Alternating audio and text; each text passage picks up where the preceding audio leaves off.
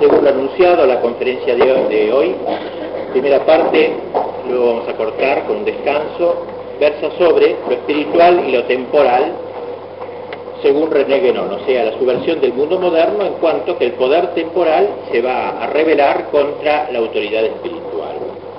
Nos proponemos pues en esta, en esta primera conferencia de hoy hablar sobre la relación entre lo que él llama el mundo espiritual y el mundo temporal, tema que él ha analizado en diversos libros, eh, pero que encuentra una exposición magistral en su obra Autorité spirituelle et pouvoir temporel, o sea, autoridad espiritual y poder temporal, eh, eh, a la cual me ceñiré casi con exclusividad en esta conferencia.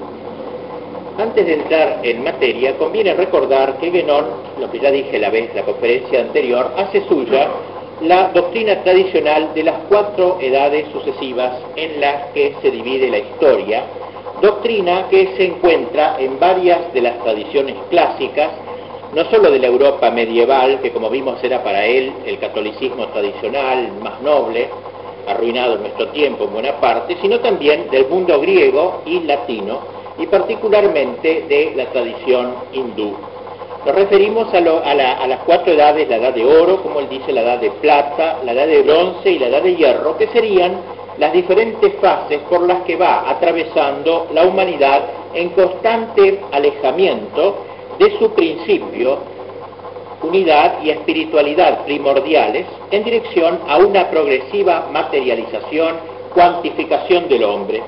Actualmente estaríamos en la última de esas cuatro edades que la tradición hindú conoce con el nombre de Kali Yuga o edad sombría. El tema de la relación entre lo espiritual y lo temporal en sus diversas alternativas a lo largo de la historia tiene mucho que ver con esta división de las edades. En la distribución por castas que caracteriza la sociedad hindú, ve el resultado de una ordenación espontánea, contrariamente a lo que la gente común piensa hoy que son las castas, eso luego que, que rompe la igualdad esencial de los hombres. Él ve al contrario una, el resultado de una, una ordenación espontánea en dependencia de las leyes mismas de la naturaleza, o sea, algo que es instintivo, el hombre que se divide en castas, digamos, en, estamentos. El principio de dicha institución no sería para Guénon las diferencias de naturaleza que existen entre los individuos humanos y que determinan entre ellos una jerarquía cuyo desconocimiento implicaría una auténtica subversión de la sociedad. Tal distribución social se hace especialmente difícil de entender en Occidente por el primado que ha alcanzado la teoría igualitarista de la que hablaré la próxima la, después, eh, hoy también después, tan contraria a la naturaleza misma de las cosas y de las personas, el igualar a todos por un rasero, digamos. Advierte Guénon como el término que se emplea en la India para expresar las castas no significa naturaleza individual, es decir, un conjunto de caracteres que se agregan a la naturaleza humana general para diferenciar a los individuos entre sí. Es claro que así como no hay dos individuos absolutamente idénticos en todo, también hay diferencias entre los que integran una misma casta. Sin embargo, hay más caracteres comunes entre los individuos de una misma casta que entre los de las castas diferentes. A esta diferenciación, que es para Guénon este, eh, natural, verdaderamente natural, debe corresponder la repartición de las diversas funciones sociales. Cada hombre, dice Guénon, por su propia naturaleza, es capaz de cumplir una función, función determinada en la sociedad, con exclusión de otras, si bien caben las excepciones, no son ellas las que deberán determinar la organización de una sociedad. Pues bien, la primera casta es la de los brahmanes, que son los dedicados en el mundo hindú a la contemplación de la verdad. La segunda es la de los yatrillas, que son los guerreros, los encargados del orden de la política, del orden temporal de la política. La tercera casta entre los hindúes son los vaishyas, que tienen a su cargo el orden de la producción, de la economía, del comercio. Y finalmente los sidras, que son los encargados del trabajo servil. O sea, cuatro castas, los contempladores, los guerreros, los comerciantes y los obreros, podríamos decir en un lenguaje más occidental. Esta división, tan evidente en la tradición hindú, es detectable en otras tradiciones. Entre los antiguos egipcios, por ejemplo, el símbolo de la esfinge resumía los dos atributos de los estamentos superiores, la sabiduría y la fuerza. La cabeza en forma humana de la esfinge puede ser considerada como figurando la sabiduría. En cambio el cuerpo, con rasgos de león, significa la fuerza. La cabeza es la autoridad espiritual que dirige, que contempla, y el cuerpo el poder temporal que obra. Por otra parte, hay que notar que la esfinge, dice Guénon, es siempre figurada en un estado de reposo, como para señalarse que incluso el poder temporal aparece en estado no operante o visto en su principio supraindividual, estático, que unifica por lo alto el elemento espiritual y el temporal. En China, la doctrina del taoísmo, doctrina metafísica, y la del confucianismo, doctrina social, parecería también, según él, corresponder a la distinción de lo espiritual y de lo temporal. E igualmente encontramos un simbolismo verbal equivalente en el nombre de los druidas, que se lee Dru Vid, donde la primera raíz significa fuerza, Dru, y Vid la segunda sabiduría, reunidas en una sola palabra. Es decir, pues la unión de la sabiduría y de la fuerza del Brahman y del Kshatriya. Digamos, esto caracteriza las sociedades tradicionales. También en el occidente encuentra Guénon esta división de funciones, especialmente durante el período medieval, que como vimos era para él la única época en la cual se cumplieron los requisitos necesarios para que se dé una sociedad verdaderamente tradicional, con toda la nobleza que ese término implica para el filósofo francés. Es cierto que en la Edad Media no se habló tanto de cuatro niveles como los hindúes, sino más bien de tres en las partidas del rey don Alfonso leemos que la sociedad está constituida por los oradores, oradores, los que ruegan a Dios, los que oran, los que ruegan a Dios por el pueblo, los labradores que trabajan la tierra, permitiendo así que los hombres vivan y se mantengan en su ser, y los defensores que protegen a los dos estamentos anteriores, los guerreros. Yo esto lo he explicado largamente, el campo de los guerreros, en mi libro La caballería, y donde he puesto esos textos de Alfonso el Sabio, donde distingue estos tres estamentos. La incontestable analogía que se deja advertir entre la organización social de la India y le caracterizó a la Edad Media sirve para mostrar, señala Guénon, que todas las instituciones que presentan un carácter verdaderamente tradicional reposan sobre los mismos fundamentos naturales y no difieren en suma sino por una adaptación necesaria a circunstancias diversas de tiempo y de lugar. Bien, esto era necesario para entender lo que vamos a explicar ahora, o sea, el enfrentamiento que caracteriza al mundo moderno entre la autoridad espiritual y el poder temporal. Guénon se abocará especialmente a establecer las relaciones que median entre los dos estamentos superiores. Va a hablar más de ellos que de los otros. Al parecer, en el origen de la historia, los dos poderes superiores no habrían existido separadamente, ejercidos por individuos diferentes, sino que habrían estado contenidos en el principio común de donde ambos proceden, de la unidad, de la síntesis superior no diferenciada y anterior a su distinción en dos. Es lo que expresa especialmente, dice la doctrina hindú, cuando enseña que no había primero sino una sola casta. El nombre de Hamsa que se da esta casta primitiva única indica un grado espiritual muy elevado, hoy del todo excepcional, pero que entonces era común a todos los hombres y que poseían en cierto modo espontáneamente. Y este grado está más allá de las cuatro castas que se constituyen ulteriormente y entre las cuales se han repartido las diferentes funciones sociales. Nuestro autor encuentra trazas de esta antiquísima unidad de los contempladores y de los guerreros en la en todas las tradiciones, sobre todo en la judeo-cristiana, bajo la figura de Melquisedec, que era rey a la vez que sacerdote, es decir, los dos órdenes juntaban, y sobre todo en la persona misma de Cristo, que es rey y sacerdote también. Ulteriormente sobrevino la, la diferenciación de funciones. Detengámonos un poquito en el análisis de los dos estamentos superiores. Se trata de dos poderes pero no totalmente simétricos. Y así, para referirse al orden espiritual de los brahmanes, Guénon prefiere emplear la palabra autoridad, y no la palabra poder que reserva para el orden temporal. Por eso su libro se llama La autoridad espiritual y el poder temporal. El vocablo autoridad evoca algo más interior que se afirma de por sí con independencia de todo apoyo sensible y en cierto modo se ejerce invisiblemente, algo más bien intelectual, basado en la sola fuerza de la verdad, de la contemplación. En cambio, la palabra poder parece relacionarse más con la idea de fuerza y de fuerza material que se manifiesta por medios exteriores. De ahí el nombre, como digo, de su obra, la autoridad espiritual y el poder temporal.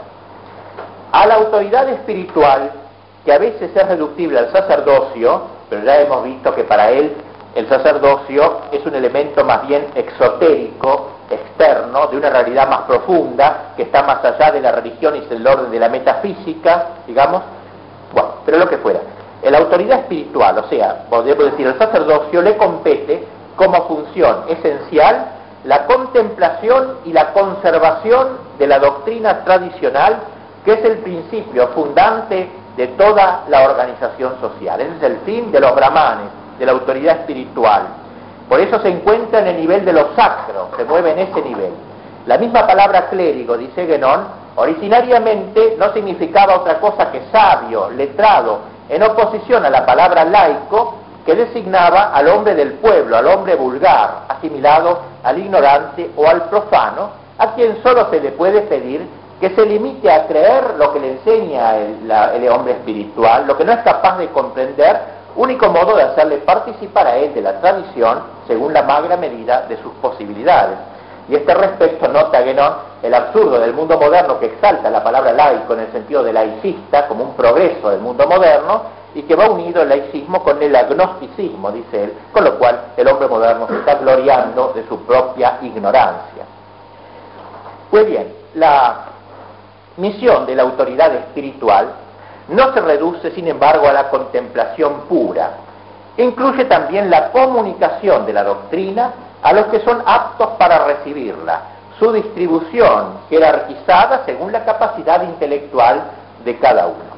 No deberá enseñar todo lo que contempla, peculiarmente el conocimiento de los principios mismos, sino más bien las aplicaciones de los principios que mejor convienen a los otros estamentos de la sociedad, lo que dice referencia al orden humano y temporal.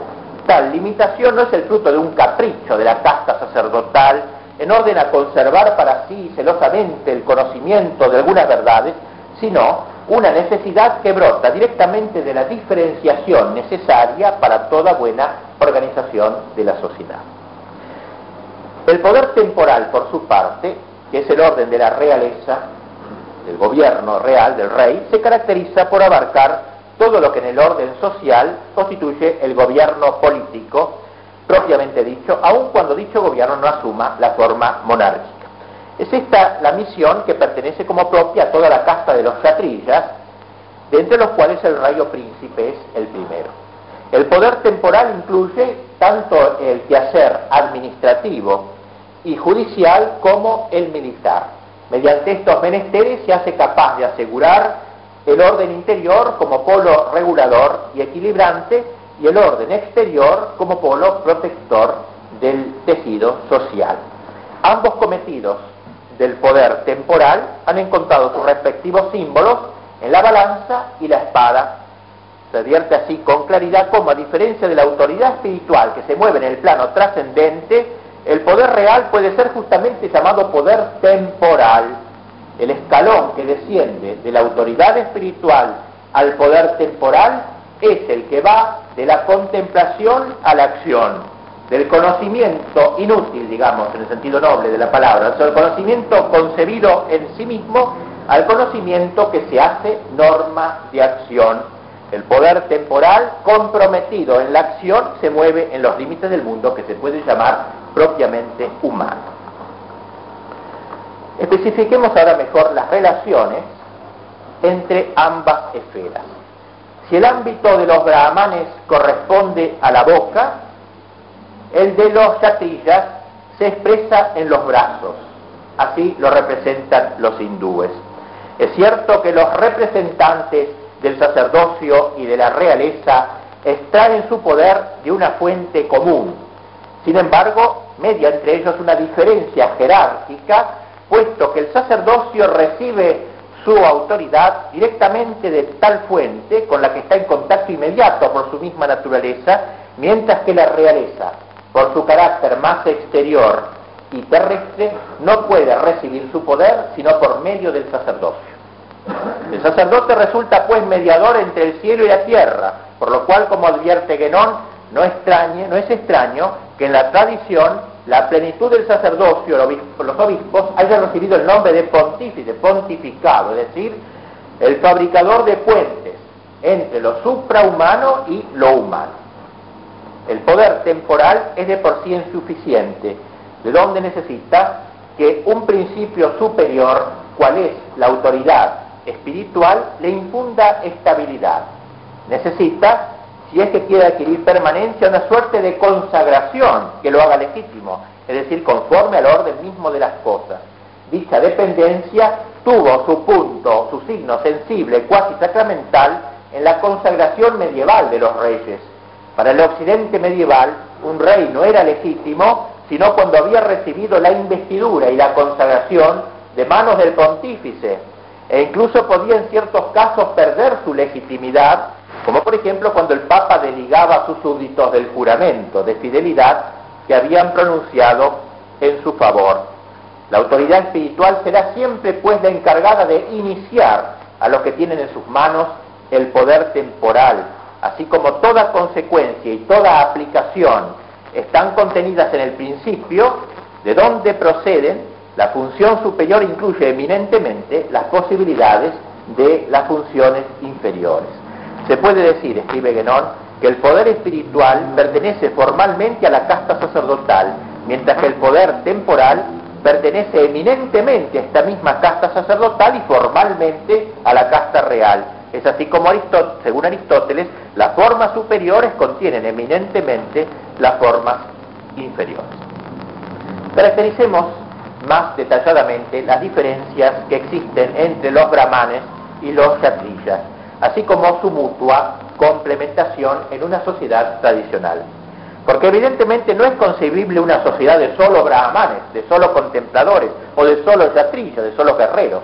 La coexistencia de ambas funciones implica normalmente una jerarquización de las mismas.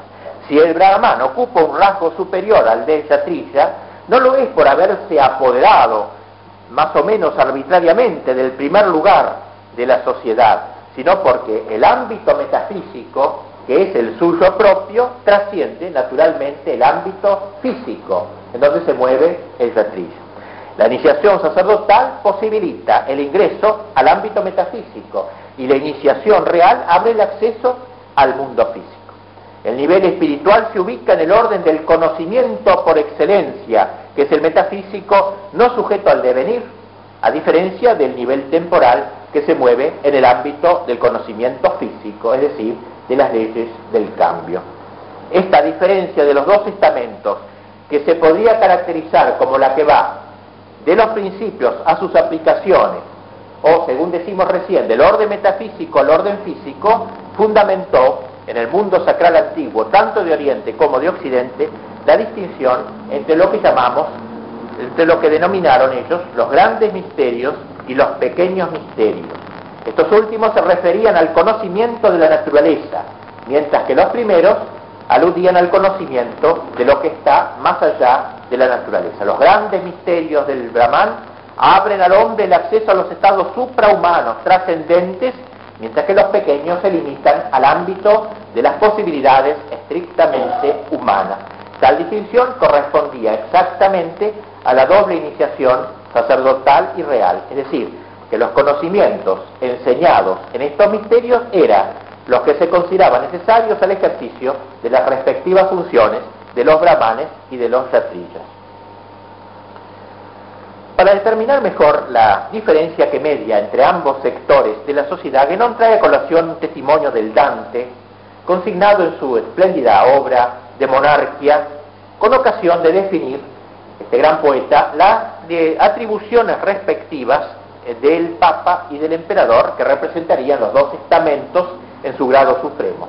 Según el Dante, la providencia de Dios puso al hombre dos fines, La felicidad de esta vida, representada por el paraíso terrestre, y la felicidad de la vida eterna, consistente en la visión de Dios, a donde las fuerzas humanas no pueden llegar sin la ayuda de la luz divina y que es el paraíso celestial. A la primera felicidad llegamos por las enseñanzas filosóficas, según las virtudes morales e intelectuales. A la segunda por las enseñanzas espirituales, que superan las fuerzas humanas mediante las virtudes teologales. Para lograr pues este doble fin, el hombre necesita de una doble dirección, la del Papa que lo conduce a la vida eterna y la del emperador que lo dirige a la felicidad temporal. Genón opina que detrás de este lenguaje, al que llama aparentemente teológico, se esconde una verdad que trasciende la especificidad de la fe católica y que es común a las auténticas tradiciones y que podría expresarse así. El emperador que preside los pequeños misterios referidos al paraíso terrestre conduce a la perfección del estado humano el pontífice, encargado de los grandes misterios que se refieren al paraíso celeste, conduce a la realización del estado suprahumano del orden metafísico que trasciende toda fisicidad. Y cuando Dante afirma que el emperador conduce a través de la filosofía, se estaría refiriendo a la sabiduría humana, es decir, a los conocimientos que el hombre puede alcanzar con sus solas facultades, las de la razón humana, en cambio, el otro le permite salir al estelle, como dice, ¿no? Subir hasta las estrellas. Es otro nivel. Este pasaje, el de monarquía, concluye Guénon, es a nuestro conocimiento la exposición más clara y más completa de la constitución de la cristiandad y de la manera como las relaciones de los dos poderes deben ser allí considerados. El pensamiento de Guénon acerca de la especificidad del pontífice y del guerrero es reductible en última instancia a un binomio que está en la raíz de todos sus análisis, contemplación, acción, muy unido a otro semejante, inmutabilidad, movilidad. El Brahman es para el conocimiento, el Satrilla es para la acción. El primero representa el elemento inmutable, el segundo el elemento móvil. El Brahman resta fijo en la contemplación, el Satrilla se empeña en su obrar activo, pero el primero es el motor del segundo porque mueve al segundo a la obra, o mejor, según la genial expresión de Aristóteles, es el motor inmóvil. Guénon, tras citar al estagirita, recurre a otra imagen. El Bragamán es como el centro de una rueda, lo hemos comentado en la conferencia anterior, como San Bernardo en la Edad Media, el centro de una rueda no se mueve el centro, estando quieto, comunica movimiento al resto de la rueda, a los atrillas, al orden temporal y posibilita el avance. Porque la acción del atrilla no es un movimiento loco, y sin causa. La acción que pertenece al mundo del cambio no puede tener su principio en sí misma. Toda la realidad de que es susceptible la saca de un principio que está más allá de su ámbito, el principio del conocimiento metafísico del centro inmóvil. Y así, Guénon puede llegar a decir que el problema de las relaciones de lo espiritual y lo temporal no es otra cosa que el de las relaciones entre el conocimiento y la acción. Guénon ha recurrido a un magnífico este, parábola, no sé cómo llamar, un, apólogo chino, eh, para explicar mejor esto que está diciendo, y es el del ciego y del paralítico. El paralítico es incapaz de movimiento, ¿no? El ciego carece de visión. Pero si el paralítico sube a los hombros del ciego, entonces podrá guiarlo hacia donde corresponde. Tal parábola simboliza las relaciones de la vida activa y contemplativa. La acción, librada a sí misma, es ciega.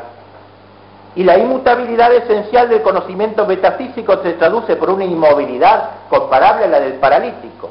La mutua ayuda de ambos simboliza, simboliza la complementariedad de las funciones, supliendo cada uno lo que le falta al otro. Sin embargo, recalca que en la asociación de los dos hombres es el paralítico el que tiene el papel dirigente y su posición misma, montado sobre las espaldas del ciego, simboliza la superioridad de la contemplación sobre la acción. Asimismo encuentra otra aplicación de esto en el Evangelio en Marta y María. María es la acción, la contemplación, Marta es la acción. Y Cristo dijo que María había elegido la mejor parte, pero las dos eran necesarias la contemplación y la acción. Observa que no, que en general las tendencias contemplativas están mucho más extendidas en el eh, Oriente, en cambio las activas están más extendidas en el Occidente. Pero eso dice es solo una cuestión de proporción, no de exclusividad ni de negación de la superioridad teórica de la contemplación sobre la acción. Porque, según anota varias veces, sería un grave error considerar lo espiritual y temporal como términos meramente complementarios. No hay relación de coordinación solo, sino de subordinación, porque mientras el uno deriva del principio supremo, el otro, en cambio, no procede de él, sino indirectamente. Más aún, y en esto no coincide con el pensamiento católico tradicional, el poder temporal está para hacer posible la supervivencia de la autoridad espiritual.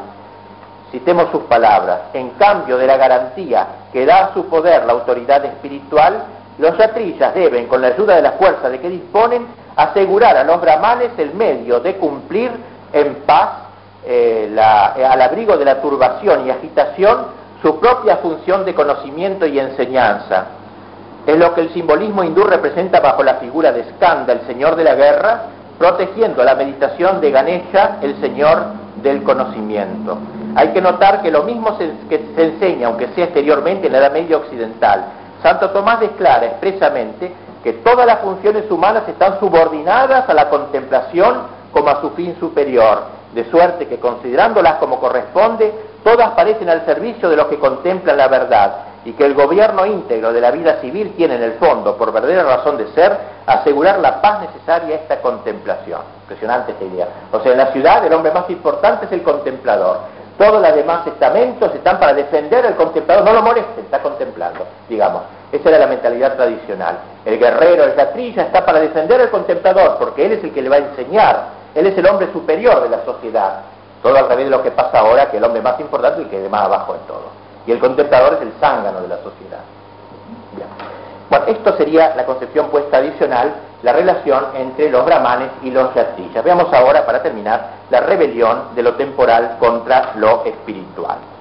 Porque lo que hemos dicho, dice Guénon, no hace más que describir las relaciones normales de, una autor, de, la autoridad espiritual y del poder temporal, digamos así, y si esas relaciones fuesen bien observadas, se guardaría la, la jerarquía pero esto dice no ha sucedido siempre así. Y por eso va proponiendo cómo se ha ido progresivamente destruyendo la jerarquía. Cada clase se ha ido insubordinando a la superior.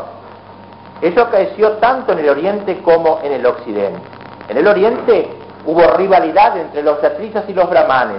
En la China entre los taoístas y los confucionistas. En el Tíbet entre los reyes y los lamas y en el occidente, la famosa querella del sacerdocio y del imperio, o el problema de las investiduras, donde el rey se levanta frente a la autoridad espiritual. El proceso se inauguró generalmente no tanto por la negación de la razón de ser de los dos poderes, sino por el cuestionamiento de la jerarquía que hay entre los dos poderes. Y esta lucha, dice Guénon, se produce invariablemente de la misma manera. Los guerreros, detentadores del poder temporal, después de haber estado primero sometidos a la autoridad espiritual, se rebelan contra ella, se declaran independientes de todo poder superior e incluso tratan de subordinar a aquella autoridad de la que ellos habían, sin embargo, al comienzo reconocido tener su poder y hacer de ello un instrumento al servicio de su propio dominio. Así pues, los latrillas entran en rebelión desconociendo su carácter relativo, creyéndose lo superior, creyendo que más importante es la física que la metafísica, creyendo que más importante es la acción que la contemplación. Y así dice, en la cristiandad medieval existía en base al sistema feudal, mediante una red de fidelidades, dice, él admira este espíritu, el emperador era el último, el supremo, y todos los demás eran vasallos, pues bien, el gran poder de que gozaban los emperadores los tentó a rebelarse contra el Papa. Y el primer rey que se revela es Felipe el Hermoso, dice, que por eso Felipe el Hermoso eh, señala el fin de la Edad Media, dice él, ya el comienzo del mundo moderno. Felipe el Hermoso todavía recibió su consagración de la autoridad temporal, pero sin embargo ya empezó el laicismo. Él es como el precursor del laicismo, o sea, de un poder civil independiente totalmente del poder espiritual. Y por eso No es una mera coincidencia, dice, que en su época se destruyó la orden del temple, la destruyó el mismo Felipe el Hermoso, fundada por San Bernardo, que como vimos la otra vez, era la encarnación misma de la Edad Media y del espíritu de la victoria, de la contemplación sobre la acción. Felipe el Hermoso, pues, en vez de ubicarse en la cúpula del poder feudal, ordenando toda la defensa de la contemplación, trató de centralizar en sí la totalidad del orden temporal para ponerlo en oposición a la autoridad espiritual. Y aquí hace un análisis muy interesante que no tengo tiempo de hacer, cómo ese proceso, como la Revolución Francesa, dice, en realidad es hija de Felipe el Hermoso, porque la Revolución Francesa se va a rodear del hombre burgués, que va a ser como su estamento principal. En la Edad Media existía, escribe Guénon, en todo el occidente una unidad real, fundada sobre bases de orden puramente tradicional que era el de la cristiandad, y dice que la aparición, esto es interesante, de las naciones, como apareció en Europa, empezó a romper la unidad de la cristiandad. La cristiandad era supranacional, o era una federación de naciones. Cuando Felipe el Hermoso quiere independizar Francia de la cristiandad, de algún modo rompe el gran esquema medieval de la cristiandad, eh, y no solo se opone a la autoridad espiritual, sino también prepara funda el origen de las iglesias nacionales que luego los protestantes van a llevar a su esplendor, sobre todo los anglicanos eh, y luego otros más. Así que ha habido como jalones de progresiva temporalización de la sociedad, dejando capas cada vez más profundas de esta sociedad de Caliyuga, Caliyúbica. Sobre todo en el occidente moderno, dice, esto ya ha llegado a un extremo total. Ya se olvida completamente eh, todo lo que es trascendente ¿eh? y ya los yatrillas han dominado eh, sobre, los, sobre la autoridad espiritual. Pero dice, muy curioso, este, cuando los yatrillas se rebelan, triunfa por un tiempo, pero no por mucho tiempo, porque han roto el orden tradicional y por eso enseguida se le van a revelar los baixas, se le van a revelar los burgueses. La Revolución Francesa está originada en la rebelión de Felipe el Hermoso. Y después de los baixas se van a rebelar los últimos, los proletarios. Y por eso el comunismo está en el mismo proceso de caliyuga, de decadencia. Así que en Felipe el Hermoso él pone el comienzo, digamos así, ¿eh? de la burguesía ¿eh? y de, la, y de la preparación de la gran revolución. La época en que vivimos depende totalmente de esta rebelión cuasi metafísica de lo temporal contra lo espiritual. Hoy no son pocos los que más allá de limitarse a distinguir lo espiritual de lo temporal, quieren o separarlo radicalmente o subordinar lo espiritual a lo temporal. Según Guénon, pues, este es el proceso que ha llevado a la rebelión finalmente de las castas inferiores.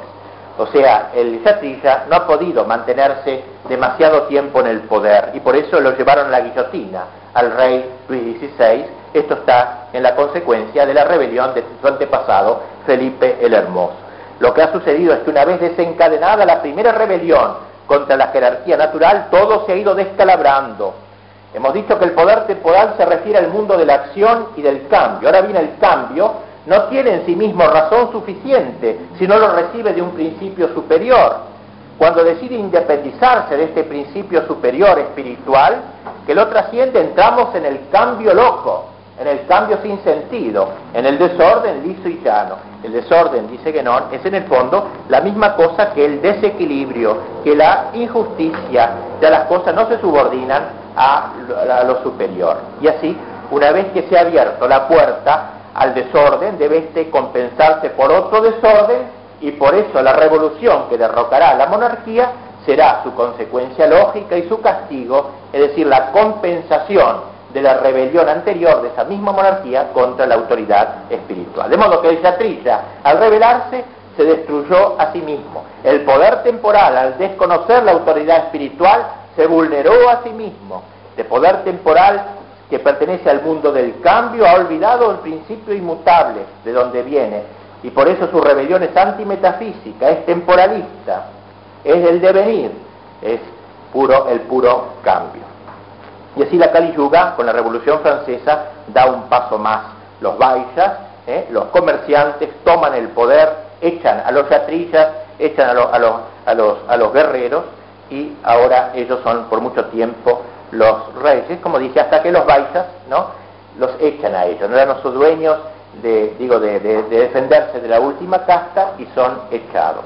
Y así los Baixas, declarado, declarando abiertamente el primado de lo económico, abren el paso al proletario, al proletario y a la revolución de Marx precisamente. Y como la usurpación concluye, llama a la usurpación, después de los Baixas son ahora los Shudras, los que a su vez aspiran a la dominación. Tal es exactamente la significación del bolchevismo. Como ven, un lindo análisis del fin de la Edad Media hace estos pasos, teniendo en cuenta los estamentos sociales, la destrucción. ¿eh? Los Baixas llaman al poder a la última casta y así de etapa en etapa hemos llegado al más bajo utilitarismo, a la negación de todo conocimiento desinteresado, al cambio por el cambio, al orden temporal, al rango inferior, creyendo que eso es lo superior para colmo.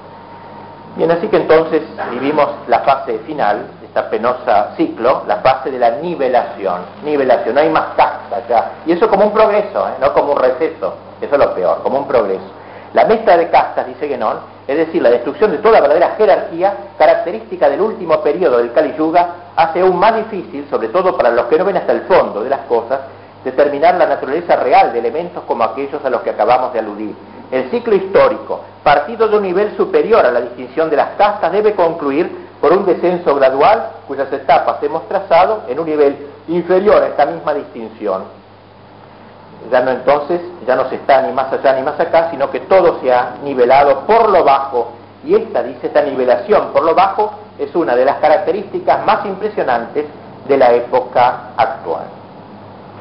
Esto es lo que quería decir, pues, en el programa al poner el poder temporal sobre la autoridad espiritual, sacerdocio, realeza, brahmanes, yatrillas y la rebelión de los yatrillas, que podríamos agregar, y la rebelión de las castas inferiores. Pues bien, que nos dice que hay que rebelarse contra esto, ¿no? Y si bien él no es católico, atribuye a la Iglesia una tarea muy importante, con esto termino esta primera conferencia, porque, como afirma en diversos lugares, si alguna esperanza de salvación resta para el mundo occidental, Solamente esta esperanza está en el mantenimiento de la única autoridad tradicional que allí subsiste. Es claro que también la Iglesia pasa por una crisis, dice él ya en su tiempo, y hoy peor todavía. ¿eh? Sin embargo, su afirmación no ha perdido vigencia, mientras subsiste, eso es muy importante, una autoridad espiritual regularmente constituida, aunque sea desconocida de casi todo el mundo e incluso de sus propios representantes aunque estuviese reducida a no ser más que la sombra de sí misma, esta autoridad tendrá siempre la mejor parte y esa parte no le podría ser quitada.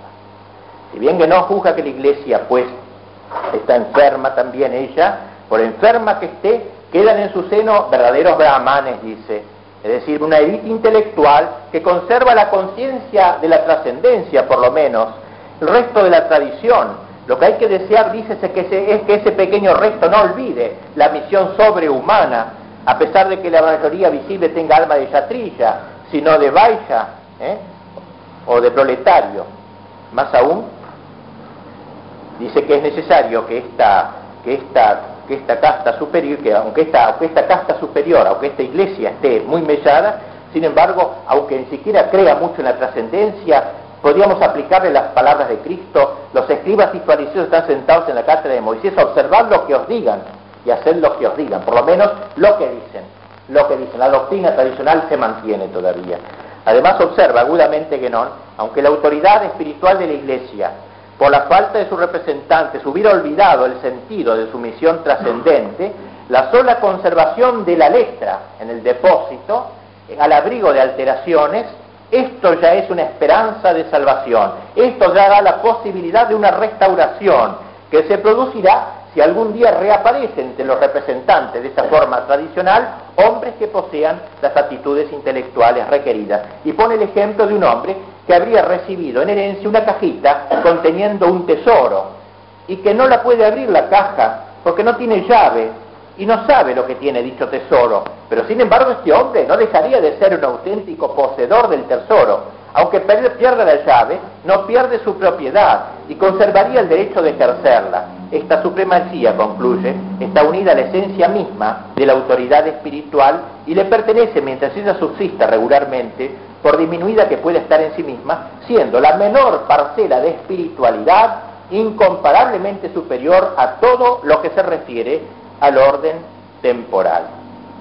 Bien, dirá también finalmente que no hay que quedarse como meros espectadores de este proceso caótico, sino que hay que reaccionar, pero este tema será el del último día, el último, el próximo sábado, la reacción que eh, nos insinúa, este, pero teniendo sobre todo el base esta esperanza que él dice, esta reflexión suya que nos llena de esperanza. Si esta verdad, o sea, la verdad metafísica tradicional, fuese reconocida, aunque no sea más que por un pequeño número, sería un resultado de una importancia considerable, porque sólo de esta manera puede comenzar un cambio de orientación que conduzca a una restauración del orden normal. Próxima, ahora hay un descanso, pueden tomar alguna cosa y después, dentro de unos 10 minutos, la segunda conferencia, las supersticiones del mundo moderno, que es lo que queda del programa que tiene usted la, la parte final. Vamos a entrar en esta segunda conferencia, eh, esta segunda parte o, de esta conferencia, hablando sobre lo que hemos puesto como título, eh, que creo que responde bien a su pensamiento, las supersticiones del mundo moderno. O sea, las cosas que él, aparte de esta rebelión que, que hemos explicado, esta ruptura de la jerarquía, ahora va a hablar de varias supersticiones del mundo de nuestro tiempo. Y la primera de ellas es el devenir, el devenir, el movimiento, digamos, la vida, o sea, la búsqueda de ese cambio, de esa mm, constante eh, inestabilidad de las cosas. Y así dice que los occidentales con frecuencia reprochan a las civilizaciones orientales su carácter de fijeza y de estabilidad que les aparece como la negación del progreso. Es decir, que las eh, ven en las civilizaciones orientales esa inmutabilidad de los principios y eso precisamente revela al mundo occidental moderno, refiero al mundo medieval, sino al mundo occidental ya decadente de, la última Kali Yuga. De modo que miran con mucha, con mucha desprecio a estas sociedades fijas, porque en realidad este, toda inmovilidad parecería sinónimo de muerte, en cambio el cambio, la actividad, ese es sinónimo de vida, poco está ese espíritu. Eh, el occidental, dice en particular el occidental moderno, es siempre este último del que queremos hablar, o sea, habla del occidental ya decadente, aparece esencialmente mudable e inconstante, sumergido en un movimiento continuo y en una agitación incesante, sin que experimente la menor necesidad de salir de ello. Su estado es, en suma, el de un ser que no logra encontrar su equilibrio, este cambio en el cual está encerrado y en el cual se complace del cual no pide ser conducido a ningún punto de llegada, porque ha llegado a amarlo por sí mismo, es aquí en el fondo lo que él llama progreso, como si bastase caminar en una dirección cualquiera para estar cierto de ir adelante, pero hacia qué cosa ni siquiera se le ocurre preguntarse. Es decir, entonces, el cambio por el cambio, no importa dónde se vaya, el cambiar es señal de vida, en cambio el quedarse inmutable es señal de muerte, en pocas palabras. Y a la dispersión de la multiplicidad que es la consecuencia inevitable de este cambio, sin principio y sin fin, la llama, dice Guénon, enriquecimiento, eso es lo peor, ¿no es cierto? Porque uno podría estar en un estado decadente o enfermo, dice soy enfermo, pero que como el enfermo dice soy sano, y el, que está sano es enfermo. O sea, el hombre moderno juzga que esto es enriquecedor, este cambio permanente.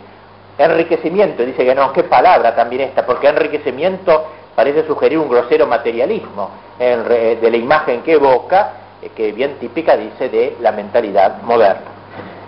La necesidad entonces de actividad exterior llevada a este extremo, el gusto del esfuerzo por el esfuerzo, independientemente del resultado que de él se puede obtener, todo esto, dice, no es natural en un hombre normal, no es natural. Sin embargo, para el occidental se le ha hecho natural casi esto.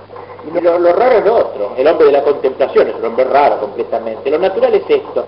Quizá por efecto, dice, de aquel hábito que Aristóteles dice ser una segunda naturaleza, o sea, que a fuerza de repetir acción uno hace hábitos que le llegan a crear como una especie de segunda naturaleza.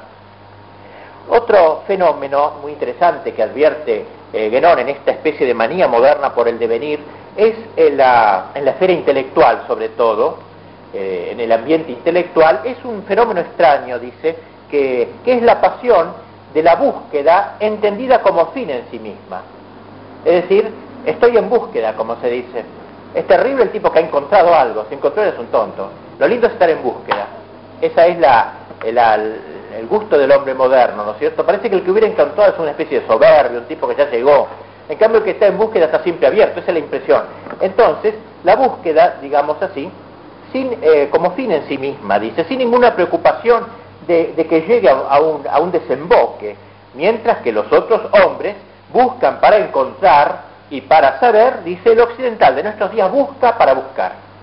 Se gozan estar en estado de búsqueda, digamos.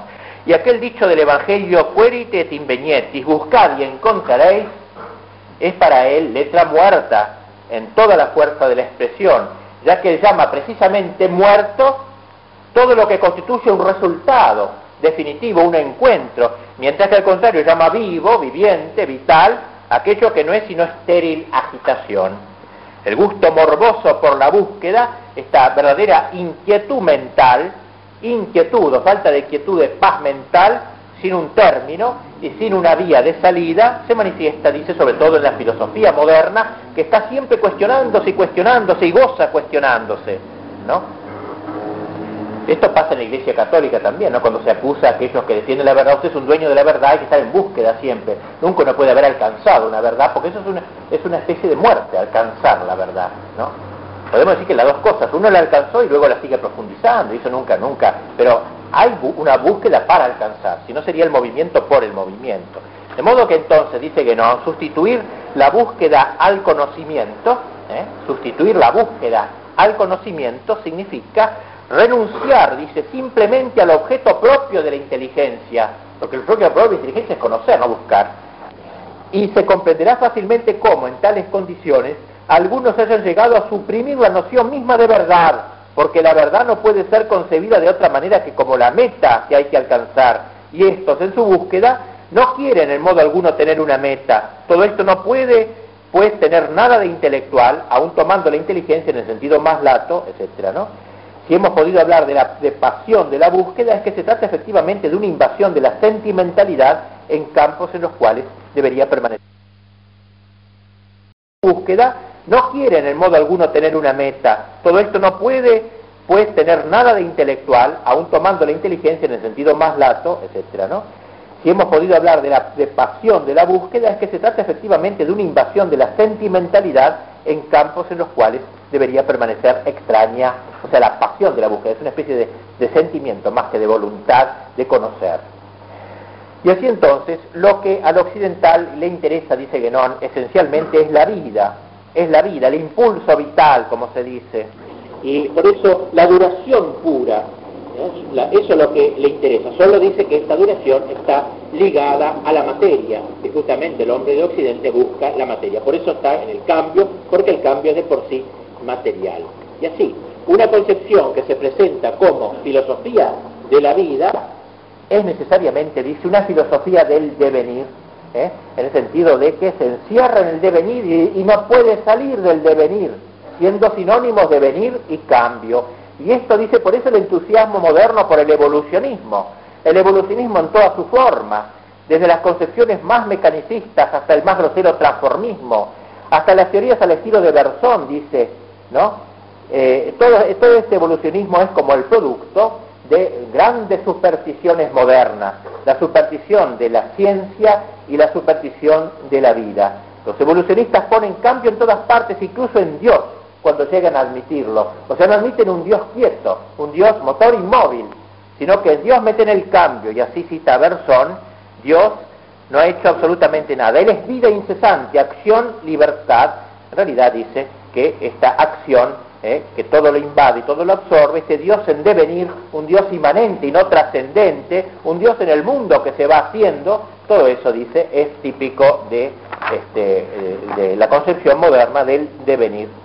Y junto con el devenir ponemos ahí la moda, que está muy ligada con el devenir. En realidad, dice Guénon, este, hay en el mundo moderno un montón de palabras tabú, o no tabú, digamos, palabras de, moda, que son también palabras de supersticiones. Dice, hemos denunciado algunas supersticiones, especialmente modernas, dice sobre todo las ideas evocadas por, una, por palabras, por algunas palabras determinadas, que crean una especie de halo místico en torno a ellas la influencia de esas palabras en sí, dice, es grande en nuestra época y son como una caricatura, esta especie de sacralidad de las palabras, una caricatura de las palabras rituales, de las fórmulas rituales. De la liturgia que tienen tanta importancia, las palabras litúrgicas que realizan lo que, lo que expresan, dice así, estas palabras modernas eh, eh, toman, eh, son una parodia profana de estas palabras sapienciales, de estas palabras superiores metafísicas. Y así estas supersticiones de las palabras nos lleva a una suerte de moda, como en todas las cosas de nuestra época. Moda que se caracteriza justamente por el cambio, por el devenir. Cuando surge una, hay otra nueva que la reemplaza inmediatamente y, y, enteramente a las otras, ¿no? Esta, y coexisten a veces varias modas en la mentalidad contemporánea. Todo esto, dice, caracteriza al mundo de nuestro tiempo. Y a todo esto lo llama progreso. Eso es lo que más le enferma a Guénon. O sea, no es tanto un juicio crítico, sino el hecho de que todo eso que es decadencia, que es caliyuga, que es entrar en época sombría, es considerado por el hombre moderno como un progreso. Todo cambio, la velocidad sin cesar creciente, todas estas supersticiones, estas teorías científicas, entre comillas, y psicológicas, con las que están relacionadas parecen usarse cada vez más rápidamente. Y por eso el grave abuso de las palabras, dice, cómo se ha bastardeado las palabras, cómo las modas bastardean la palabra. Por ejemplo, la palabra tradición, dice, palabra tan noble como él tanto ama, por supuesto, esta palabra, se la ha asociado a cualquier costumbre puramente exterior, a una rutina, tradición igual rutina, banal, insignificante, ¿eh? Y así se han vaciado las palabras, las modas han vaciado las, las palabras completamente. Y por eso se habla, dice hoy, de religión de la patria. Hoy que se renuncia a la religión, se habla de religión de la ciencia, de religión del deber, ¿eh? de religión de la democracia, dice. Todas entonces se hace una caricatura de las palabras verdaderas, se han vaciado del contenido y se las llena con un contenido nuevo, ridículo y que van cambiando con las modas no son, dice, negligencias de lenguaje sin gran importancia, sino son síntomas de una confusión mental que reina por doquier en el mundo moderno. Una cosa es puesta con otra, digamos, con la que no tiene ninguna relación y en conclusión a la lengua no le queda sino representar fielmente el estado de la mentalidad. Y luego dice, como hay correspondencia entre mentalidades e instituciones, las instituciones también se van haciendo en base a estas palabras, a estas modas, a estas supersticiones. Ponemos aquí como segunda superstición el progreso. Sostiene Guerón que hay teorías llamadas científicas, que se autodenominan científicas, ¿eh? que acepta, que se aceptan como verdaderos dogmas, ¿eh? y que este, hablan precisamente de esta de esta, este progreso incesante que pareciera debiese caracterizar al hombre, este progreso que está unido con el evolucionismo. O sea, el evolucionismo no es un evolucionismo neutro que puede mejorar o empeorar, siempre es un evolucionismo que progresa, no sabe por qué, pero es así. O sea, desde la molécula hasta el Homo sapiens, siempre el hombre ha ido progresando, no se sabe por qué. Y así se refiere Guénon a esta idea del progreso indefinido. Es fácil, dice, descubrir el sofisma inconsciente sobre el cual se funda tal concepción. Este sofisma consiste en la suposición de que la humanidad en su conjunto sigue un desarrollo continuo y lineal. Se trata de una perspectiva simplista al máximo, en contradicción con todos los hechos conocidos. En efecto, la historia nos muestra en toda época civilizaciones independientes unas de otras, a menudo divergentes, algunas de las cuales nacen y se desarrollan, mientras otras decaen y mueren, o son aniquiladas bruscamente en algún cataclismo. Y así entonces, dice, sin embargo, a pesar de esto, constatación de los hechos de que no hay un crecimiento progresivo del hombre, sino que hay crecimientos y decrecimientos, no hay progreso indefinido, sin embargo hoy en Occidente moderno nadie se animaría a decir que a lo mejor los caldeos o los egipcios tuvieron algunos conocimientos que nosotros no tenemos ¿eh? y, eso sería realmente totalmente este, anacrónico, digo, este, reaccionario decir eso, que la Edad Media conoció cosas que nosotros no sabemos o tuvo un conocimiento más profundo. No llega a decir que al revés, la historia nos muestra que hay una decadencia, ¿no? Este, de lo que es primero, que nos da toda la riqueza de la cosa, cuando se va aplicando y la aplicación va degradando el origen. Como Adán y Eva, pongamos en el cristianismo, en la revelación, eran muchísimo más perfectos que nosotros. Ha habido una especie también de decadencia. Sin embargo, el hombre moderno esto no lo puede aceptar jamás, sino que siempre el hombre necesariamente va a mejorar. Ahora, cuando ve un desastre no entiende, sé que pero no, no, no cuestiona su anterior principio, sigue afirmando el evolucionismo transformista y cada vez hacia el mejor. eh, hacia lo mejor. De modo que este, dice que no, es el caso, dice que no, de hacer acá la historia completa de las modificaciones que la idea de progreso sufrió en el curso del siglo XIX y de las complicaciones pseudocientíficas bajo el nombre de evolucionismo que se le quiso aplicar no solo a la humanidad, sino al conjunto de los seres vivientes. El evolucionismo, no obstante las múltiples divergencias, se ha convertido en un verdadero dogma oficial. Con mayor razón, esto sucedió por la concepción del progreso humano, que en esta perspectiva aparece como una aplicación particular al evolucionismo. Entonces eh, se pregunta el de este progreso, esta idea de progreso, eh, cuáles son los ramos de progreso del cual más, de los cuales más se habla hoy. Dice que se reduce a dos grandes ramos, el progreso material y el progreso moral. Dice que son los dos grandes progresos que el hombre se gloría de haber alcanzado en nuestro tiempo, progreso material y progreso moral. Progreso, algunos hablan de progreso intelectual, dice, pero esta expresión en realidad es asimilable al progreso científico y por tanto para él al progreso material. O sea, se reduce la inteligencia a las ciencias para la práctica y en ese sentido pues progreso material. Y el hombre moderno entonces juzga que ha tenido estos dos rubros de progreso. Ha progresado materialmente y ha progresado moralmente. Para los que saben de la existencia de algo distinto, dice, y dan a las palabras su verdadero significado, la nuestra no es una época de progreso intelectual, sino exactamente lo contrario, una época de decadencia, o mejor aún, de profundo decaimiento intelectual.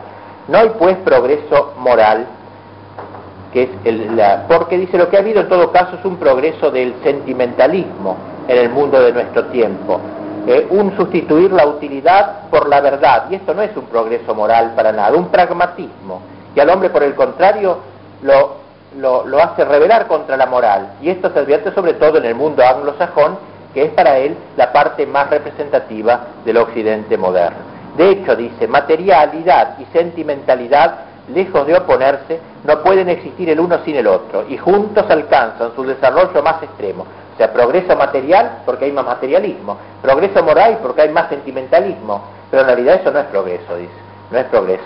Y por eso entonces materialidad y sentimentalidad no se oponen, sino que juntos alcanzan su desarrollo más extremo. De hecho tenemos una prueba en América, donde como ya hemos dicho en, otros estudios sobre el teosofismo y el espiritismo, las peores extravagancias pseudomísticas nacen y se difunden con una increíble facilidad, y esto mientras el industrialismo y la pasión por los negocios son llevados a un grado que confina con la locura. Cuando las cosas llegan a este punto ya no es un equilibrio el que viene a establecerse entre las dos tendencias, son dos desequilibrios que se suman y en vez de compensarse se agravan mutuamente. Es decir, pues que este progreso en el orden material, que no es más que materialismo, y este progreso en el orden moral, que se, llama, que no es más que sentimentalismo, confluyen y es el desequilibrio total. No es progreso para nada, para que no. Y así entonces el moralismo de nuestros contemporáneos, pues, dice, es el complemento de su materialismo práctico en realidad. ¿eh? Y, y, todo esto constituye la civilización moderna, el progreso material, ¿eh? este, no lo, no lo rechaza él, Genón, sino la importancia que se le da de materializando toda la vida. Tercera cosa que ponemos ahí entre las supersticiones del mundo moderno, el igualitarismo. El igualitarismo. Para que la uniformidad sea posible, hay que suponer la existencia de seres desprovistos de cualidades individuales y reducirlos a simples unidades numéricas eso se debe al hecho de que tal uniformidad nunca es verdaderamente realizable, ¿no? Y entonces el hombre hay que despojarlo de todas sus cualidades propias para realizar ese igualitarismo, despojarlo, convertirlo en, lo en algo lo más parecido posible a la máquina, ya que la máquina, como producto típico del mundo moderno, dice, tal vez sea la más alta expresión de la hegemonía de la cantidad sobre la calidad. Y este es el punto hacia el que tienden desde un punto de vista social, las concepciones democráticas, dice, e igualitarias del mundo moderno, para la, cual todos los individuos son equivalentes entre ellos y todos valen uno, todos valen igual, democráticamente votan, todos valen uno, todos son iguales. De modo que hay una nivelación, una nivelación del sabio y del bruto, como dice nuestro gran filósofo Discépolo en Cambalache. La nivelación que siempre se opera por lo bajo, siempre se opera por, por abajo este, dice que no, pudiendo en realidad llevarse a cabo de otra forma, por no ser en sí más que una nueva expresión de la tendencia descendente hacia la cantidad, y la cantidad iguala por lo bajo, situando, digamos, por lo corpóreo, ¿no? lejos de toda calidad. El moderno occidental no se contenta con imponerse por este tipo, este tipo de ser, sino que quiere educar a los hombres, quiere imponerle a los demás este igualitarismo. ¿Y cómo lo impone? ¿Cómo lo impone? Unificando, uniformizando la enseñanza a todos igual, absolutamente a todos lo mismo, como diría Sarmiento. De modo que entonces, esto no dice que no, pero sabemos entonces la enseñanza igual para todos, laica, gratuita y todos obligatoria, todos deben aprender lo mismo, igualar también la enseñanza, ¿eh? esta uniformación entonces es una especie, dice, de caricatura de la verdadera unidad que debe haber entre los hombres. La propia unidad refleja una imagen invertida en las unidades que constituye la cantidad pura. La unidad metafísica es otra de la humanidad. En cambio está la unidad de la cantidad del uno, de que cada uno vale lo mismo, de que todos son iguales. En este sentido, no dedica una de sus artículos a un tema que tiene que ver con esto y lo llama el y se llama el doble sentido del anonimato, anonimato. Porque dice que en la concepción tradicional de los oficios, que se funde con las artes, como vimos en la anterior conferencia, hay esta, idea en el arte medieval, por ejemplo, ¿no? este, son por lo general anónimas las obras medievales. Y solo hace poco, dice, por efecto del individualismo reinante, moderno, se ha intentado atribuir algunos nombres a esas obras de arte medievales desconocidas, pero son discutibles esas atribuciones. Pues bien, ese anonimato medieval y de la sociedad tradicionales se opone a la continua preocupación del artista moderno a firmar el cuadro por delante y por detrás y por el costado. ¿eh?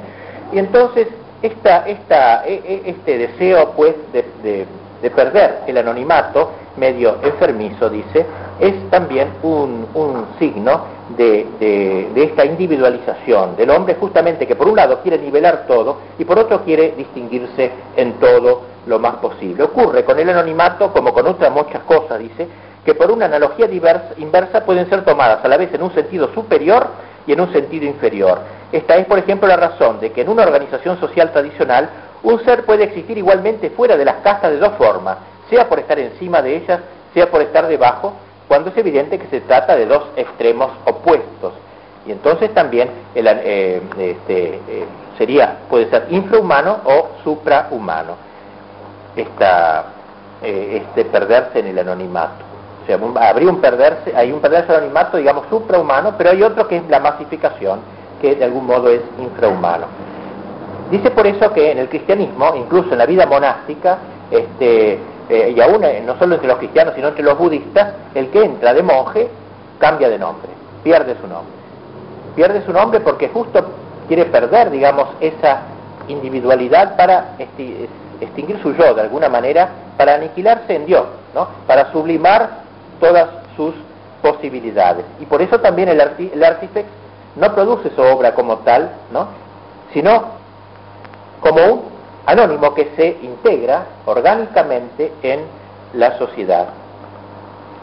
Por eso entonces, este, si ahora dice nos desplazamos al otro extremo, el representado por la industria moderna, podemos ver que en él el obrero también es perfectamente anónimo, pero este es un anonimato por lo bajo. ¿eh? Así como hay un anonimato por lo alto del hombre medieval o del monje, que extingue su yo, por así decirlo, ¿no? Para perderse en Dios, hay un anonimato por lo bajo ahora, que sería el del hombre de la máquina, que se pierde en este igualitarismo, que se diluye, desaparece en la masa totalmente, en, el montón. ¿no? El obrero dice también es perfectamente anónimo, mas ello se debe a que lo que produce no expresa nada de sí mismo, y ni siquiera es obra suya, dado que el papel en que se había abocado en este tipo de producción es puramente mecánico. En resumen, el obrero, como tal, carece en rigor de nombre, ya que en su trabajo no es más que una unidad numérica, sin cualidades propias, y susceptible de ser sustituido por cualquier otra unidad equivalente, es decir, por cualquier otro obrero, sin que nada cambie en el producto de este trabajo. Así pues, como afirmábamos antes, su actividad ya no tiene nada propiamente humano, sino que en lugar de traducir o al menos reflejar algo suprahumano, queda por el contrario reducido a lo infrahumano, tendiendo incluso hacia su grado más bajo, es decir, hacia una modalidad tan completamente cuantitativa como es posible. Esta actividad mecánica del obrero no representa, por otra parte, más que un caso particular de lo que podría ser de todos los individuos humanos en todas las circunstancias de su existencia, el singular ideal de nuestros contemporáneos. El ideal de nuestros contemporáneos es igualdad total, todos uno, todos frente a la máquina, todos intercambiables, el mundo feliz de Orwell, ¿eh? el mundo comunista también. El único sentido en que se puede, si no alcanzar por completo dicha igualdad, al menos aproximarse a ella cada vez más hasta llegar al punto de tensión que habrá de señalar el fin del mundo actual. O sea, cuando ese igualitarismo llega al fin, al extremo, se acabó. El, Caliyuga toca fondo, digamos, la Caliyuga toca fondo. O sea, este, este, este, igualitarismo, pues, es un movimiento dinámico que va destruyendo las individualidades, a pesar de que el hombre quiere salir del anonimato firmando ahora sus obras, pero en el fondo el hombre moderno ha entrado en un anonimato que no es el noble, el tradicional, sino el anonimato de la máquina. Por eso entonces, si nos preguntamos, dice Guénon, por la suerte que corre el individuo moderno, el individuo igualado totalmente en virtud de esta eh, predominancia que se produce de la cantidad sobre la cualidad, podríamos hablar de que el hombre se va convirtiendo cada vez más en un cuerpo sin alma, en el sentido más literal de la expresión. Un cuerpo, el cuerpo es cantidad, el alma es calidad. Pues bien, el hombre se convierte en un cuerpo sin alma, pues en un individuo el aspecto cualitativo esencial casi desaparece por completo en un individuo así, y este individuo ya no tiene nombre propio, ha quedado vaciado de las cualidades que tal nombre debe expresar, de su singularidad, es anónimo, pero en el peor sentido de la palabra es anónimo. Este y no otro es el anonimato de la masa moderna, de la que forma parte el individuo, y en la que se pierde, ya no se pierde como el monje en Dios, encontrándose, como diría el Evangelio, el que se pierde se encontrará, sino que se pierde en la masa, se pierde del todo, se diluye, se hace anónimo entonces totalmente. Este hombre pues entra así en, se convierte en una unidad aritmética en el anonimato de la, de la masa. Es una unidad aritmética, unidad que puede ser contada, que puede ser enumerada y por eso tantas estadísticas, pero es una mera cantidad de modo alguno puede darse a cada uno de esos hombres una denominación que signifique distinción de los demás por alguna diferencia cualitativa.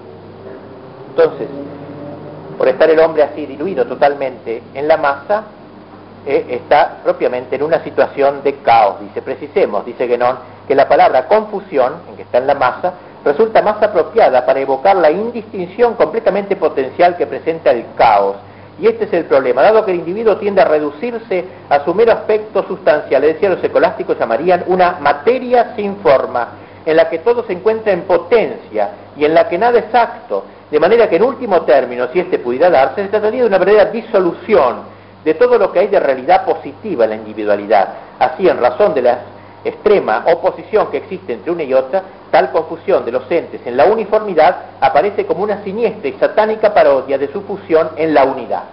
O sea, el plan es la fusión, pero en el suprahumano, en la unidad. Desde el Brahman que inculta toda la sociedad y la domina, ahora el cambio es una fusión siniestra, satánica, paródica, en la pérdida en la masa, en la unidad, en la pérdida de, la intimidad. Otro tema que eh, relaciona a Guénon con, lo que estamos hablando, con el igualitarismo, es el odio que hay hoy por el secreto. Es decir, el odio que hay hoy por que el maestro, por ejemplo, no puede guardarse nada para sí. Es decir, todo hay que enseñarlo, y todo hay que enseñarlo a todos. No cabe nada que uno reserve para sí. El hombre de la sociedad tradicional, vimos el Brahman, no comunicaba lo que era necesario para la práctica de los principios, no todo. Porque cada uno está en su nivel. En cambio, hoy hay que poner todo al alcance de todo el mundo y entonces vulgarizar la sabiduría. Eh, y esto fíjese que la liturgia se ha notado, ¿no? Vulgarizar la liturgia, hacerlo inteligible a todo, destruir el misterio casi. Entonces, de alguna manera tiene que ver con esto que está diciendo Guénon, aunque no se refiere a esto. Dice que esta es una de las consecuencias de la concepción democrática, que en definitiva se reduce al deseo de rebajar el conocimiento hasta el nivel de las inteligencias más inferiores, ¿no? Y así entonces la vulgarización de la doctrina, de las doctrinas, es algo verdaderamente peligroso, no solo en su aspecto teórico, sino también en, el aspecto práctico. La mentalidad moderna está constituida de forma tal que no puede, no puede soportar ninguna reserva, nadie puede tener algo para sí. Eso es un privilegio, como se dice, un privilegio irritante, digamos, establecido en beneficio de algunos porque el hombre moderno no soporta la superioridad. Nadie tiene derecho a saber más que yo. Y esos supuestos privilegios entonces no lo ven como que tiene su fundamento en la naturaleza de los seres, en las castas diríamos, ¿no? O en el grado que ocupa en la sociedad. Y por eso el igualitarismo rechaza estos privilegios, entre comillas, ¿no? Los rechaza, quiere suprimir los misterios con su ciencia, con su filosofía exclusivamente racional.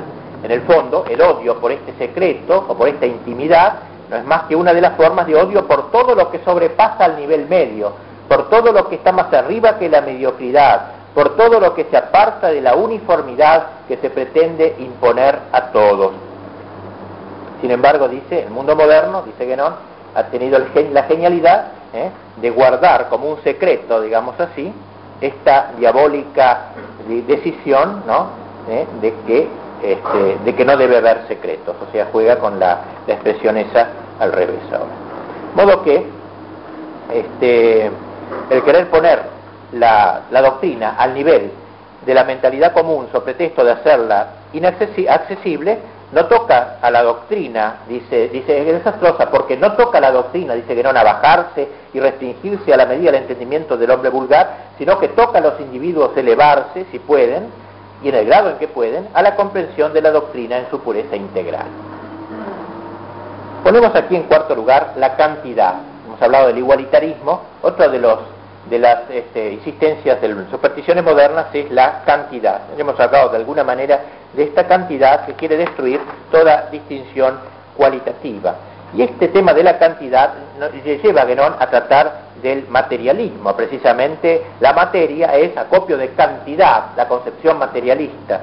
Además del materialismo explícito y formal, dice, existe lo que puede llamarse un materialismo de hecho, cuya influencia llega mucho más lejos, pues mucha gente que no se toma en modo alguno por materialistas se comportan prácticamente como tales en todas las circunstancias. Es decir, cuando habla de materialismo no se refiere solo al de los filósofos materialistas, sino al materialismo que reina eh, en el común de la gente.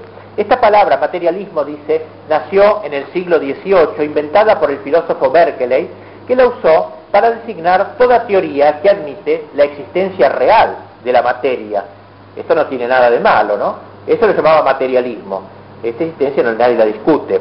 Pero un poco más tarde esta palabra materialismo se tomó en un sentido más restringido que ha conservado hasta ahora y sirve para caracterizar una concepción según la cual no existe más que la materia y lo que de ella procede. Y es oportuno observar la novedad, la novedad de semejante concepción. Es producto, dice Guénon, del espíritu moderno y de que corresponde a, una, a las tendencias del hombre de nuestro tiempo.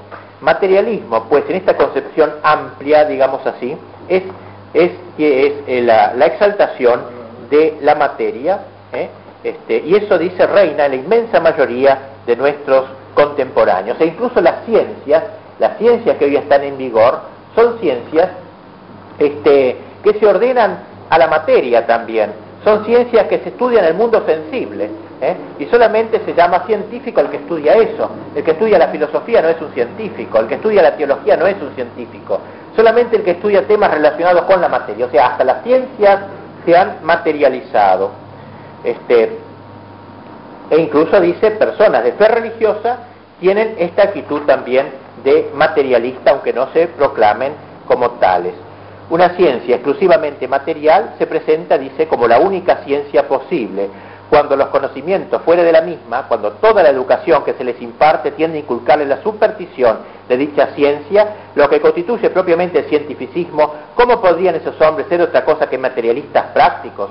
O sea, no orientar todas sus preocupaciones hacia el lado de la materia.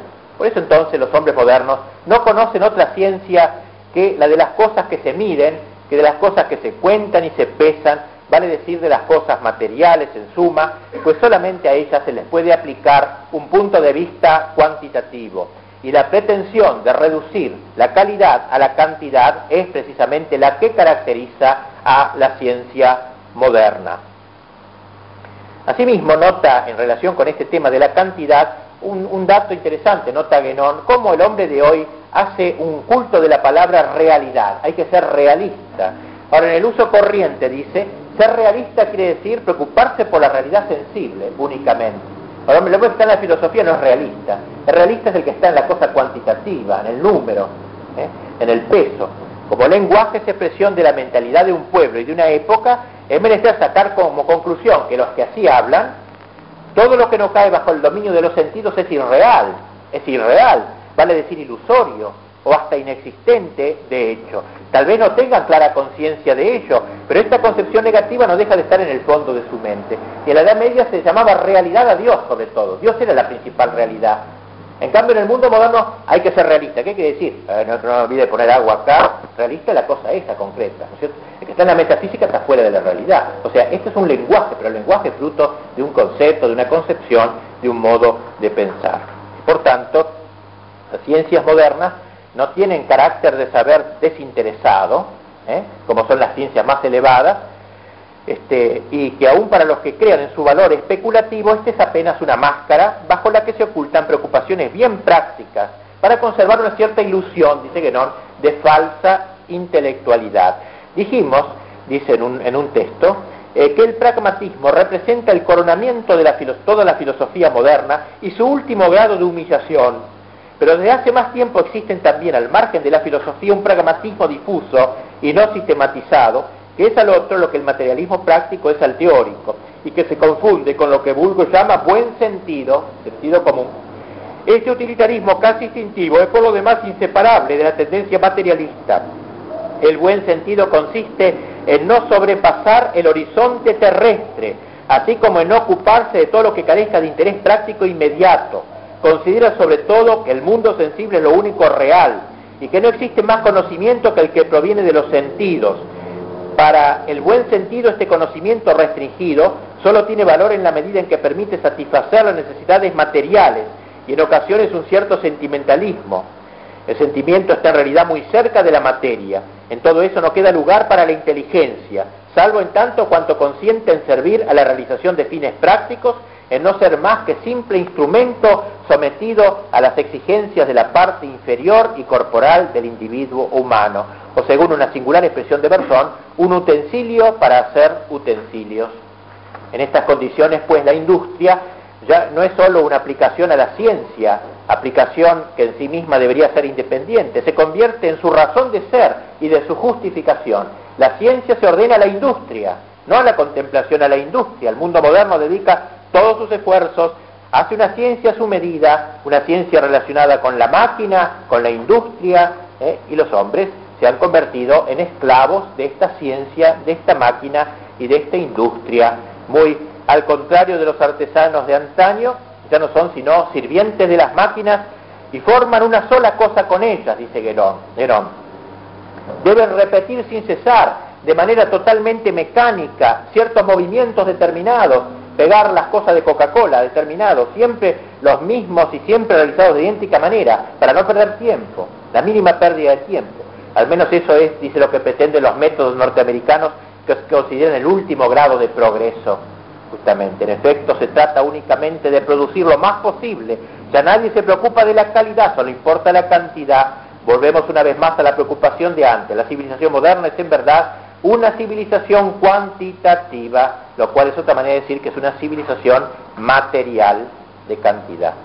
Si queremos, dice, convencernos aún más de esta verdad, no tenemos que ver más el enorme papel que hoy desempeñan tanto en los pueblos como en los individuos los elementos de orden económico. La industria, el comercio, la finanza es lo único que cuenta, lo cual concuerda, dice, con esta búsqueda de la riqueza material. El poder financiero domina toda la política, la competencia comercial tiene influencia preponderante en las relaciones de los pueblos y nuestro contemporáneos están persuadidos de que lo económico es el factor principal de los acontecimientos históricos y hasta creen que eso es lo que sucedió siempre, que todas las guerras son por motivos económicos desde la época de la Edad de Piedra hasta hoy. Todo lo explican por este materialismo histórico que dirá luego Marx, en realidad está perfectamente dentro del mundo moderno. Y así entonces estos factores económicos, nos, esta preeminencia de estos factores nos señalan esta ilusión de creer que con los intercambios comerciales va a haber la paz mundial, o sea, de que la paz va a ser fruto del comercio, de los intercambios económicos, de que la materia, que es multiplicidad y división, es la que nos va a juntar, todo al revés, dice que no, es la materia, la plata, la que nos va a juntar, cuando la plata justo es múltiple, divide.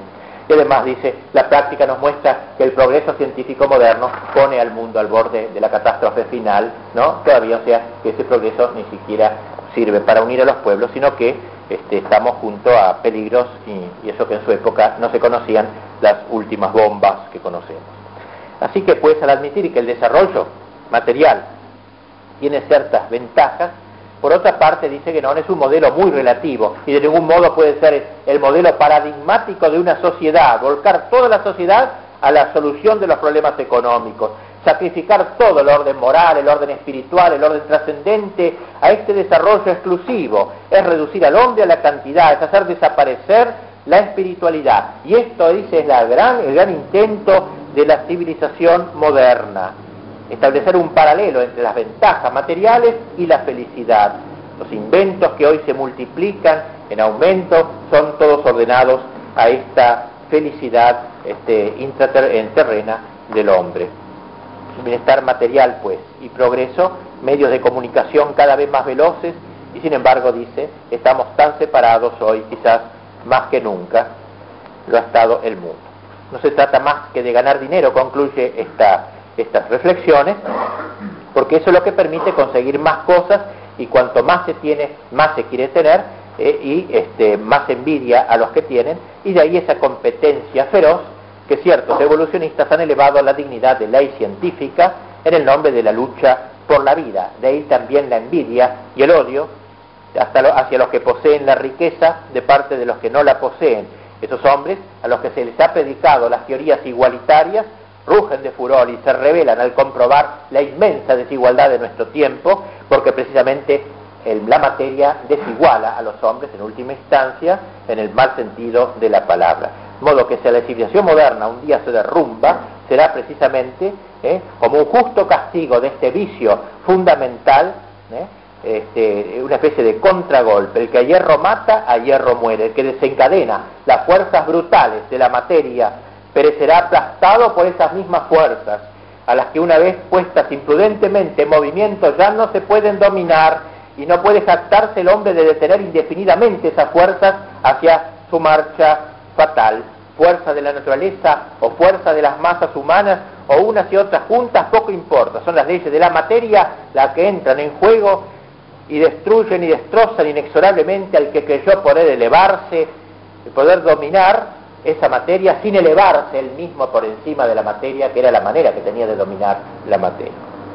Ponemos en último lugar el racionalismo. Considera que uno de los graves defectos del mundo moderno es, o superstición del mundo moderno es el racionalismo. Acabamos de decir, dice, que los modernos pretenden excluir todo misterio del mundo, ya lo hemos visto, ¿no? En nombre de una ciencia y una filosofía a la que califican como racionales, y de hecho, bien podría decirse que cuanto más miope resulta una concepción, tanto más es considerada como estrictamente racional. Por otra parte, es sabido que de los enciclopedistas del siglo XVIII, los más encarnizados enemigos de toda realidad suprasensible demuestran una inclinación a invocar la razón, y a proclamarse racionalista. Recordemos, la Revolución Francesa, pues, que destruye el misterio, pone a la diosa razón en Notre Dame, son los racionalistas natos. Pues el racionalismo es la lucha contra el misterio, el creer que la razón del hombre conquista el orden metafísico y el orden místico. El racionalismo científico dice filosófico, pero hay un racionalismo vulgar también que se ha extendido, así como el materialismo científico se convierte en materialismo vulgar, y esto caracteriza al tiempo moderno también. El tiempo moderno todo lo reduce a la razón, erige a la razón en el dogma, digamos, en el único dogma que hoy existe. El rechazo de toda autoridad espiritual, por tanto, por ser suprahumano, por ser suprarracional, el rechazo de todo orden de la que eleva al hombre sobre la razón. Precisamente el hombre se aferra a la razón y considera que el racionalismo y el individualismo lo van a salvar de ser absorbido por algo superior. Para resumir, dice Guénon, podemos concluir el racionalismo, por constituir la negación de todo principio superior a la razón, provoca como consecuencia práctica el uso exclusivo de esta misma razón cegada, valga la expresión, por el hecho mismo de verse aislada del intelecto puro y trascendente, cuya luz normal y legítimamente debe limitarse a reflejar sobre el ámbito individual. A partir del momento en que ha perdido toda comunicación efectiva con este intelecto supraindividual, la razón solo puede tender hacia abajo, es decir, hacia el polo inferior de la existencia, hundiéndose cada vez más en la materialidad. Es genial esta expresión, ya la hemos comentado por otros motivos, o sea, eso que decía San Agustín, no existe el humanismo puro, o el hombre, se el hombre siempre se trasciende, sea para elevarse, endiosarse por la gracia, sea para este, rebajarse para animalizarse por el pecado y hacerse, como el hijo pródigo, cuidar chanchos y envidiar a los chanchos.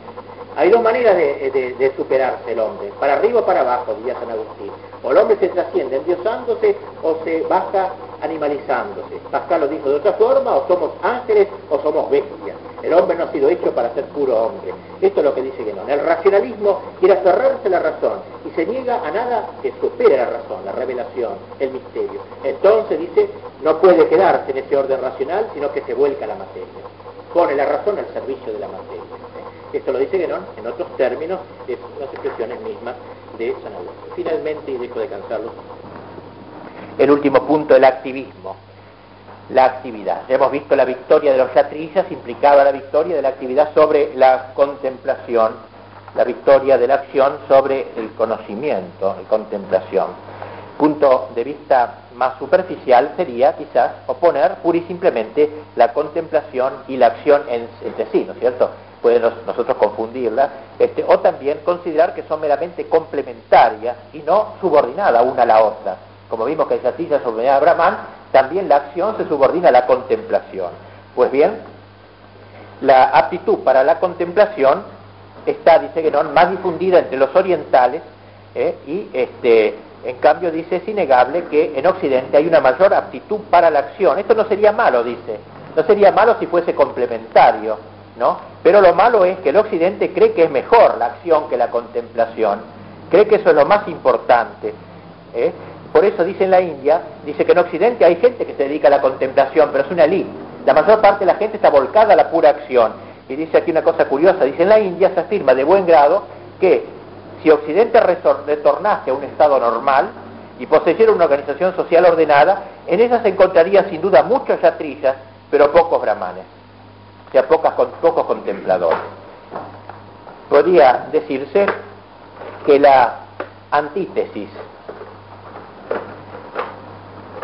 podría decirse que la antítesis de Oriente y de Occidente en el actual estado de cosas consiste en que en Oriente, dice Guénon, mantiene la superioridad de la contemplación sobre la acción, mientras que el Occidente moderno afirma, al contrario, la superioridad de la acción sobre la contemplación. Esa sería la característica más típica del mundo moderno, dice Guénon, esta agitación constante, ya lo vimos, este cambio continuo, esta velocidad siempre creciente como la que llevan los mismos acontecimientos es la dispersión en la multiplicidad, en una multiplicidad que no está unificada por ningún principio superior, tanto en la vida cotidiana como en las concepciones científicas. Es el análisis extremado, el fraccionamiento indefinido, una verdadera atomización de la actividad humana en todos los órdenes en que pueda ejercerse y de ahí la ineptitud para la síntesis, la imposibilidad de toda concentración en Occidente. Lo más extraño, digamos, para terminar, leamos este texto, es, dice, dice que no, lo más extraño es que el movimiento y el cambio son verdaderamente buscados por sí mismos y no con vistas a un fin cualquiera al cual puedan conducir. Y ese hecho resulta directamente de la absorción de todas las facultades humanas por la acción exterior. Es también la dispersión enfocada bajo otro aspecto y en un estadio más acentuado podría decirse que es algo así como una tendencia a la instantaneidad, que tiene por límite un estado de desequilibrio puro que de alcanzarse coincidiría con la disolución final de este mundo y es una de las señales más claras del último periodo del Kali Yuga. Hemos recorrido entonces así, bajo el título de la subversión del mundo moderno, la subversión que se produce en el orden social, hemos dado un tratamiento aparte en la primera conferencia, y ahora algunas supersticiones tomadas de aquí y allá de las obras de Guénon que él denuncia en el mundo moderno, que habría otras, pero creo que estas serán las reductibles a estas en general, el devenir, la moda, el progreso, el igualitarismo, la cantidad, el racionalismo, el activismo, creo que están muy ligadas entre sí, creo que se ha visto la ligazón eh, en base a los textos que he ido leyendo y comentando. La próxima vez hablaremos sobre las posibles soluciones a la crisis que nos propone Guénon y haremos un juicio crítico también sobre el pensamiento de Guénon desde el punto de vista católico.